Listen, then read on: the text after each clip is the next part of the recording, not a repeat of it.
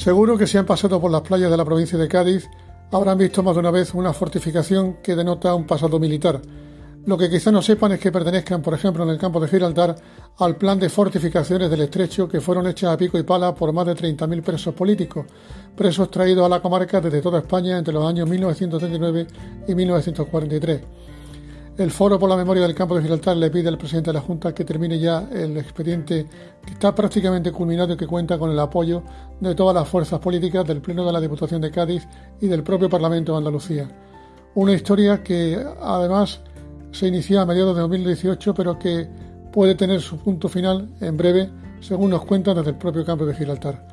Y recuerden, recuerden la localización de esos fortines, baterías, búnkeres, nidos de ametralladoras baterías de artillería y demás obras que son bienes patrimoniales susceptibles de ser protegidos. Una historia bonita.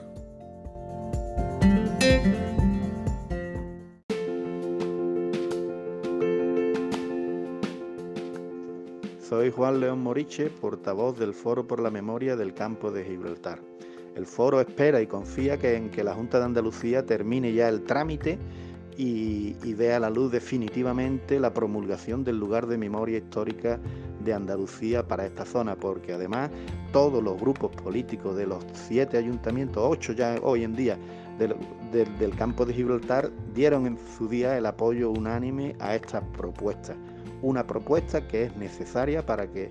todos conozcamos la historia de nuestra tierra y sepamos valorar y dar el homenaje necesario a esas 30.000 personas que muchas de ellas entregaron su salud, años de libertad y muchos, y muchos hasta la vida para que hoy podamos disfrutar de muchas de las carreteras y muchas infraestructuras que se construyeron con su esfuerzo en aquella época.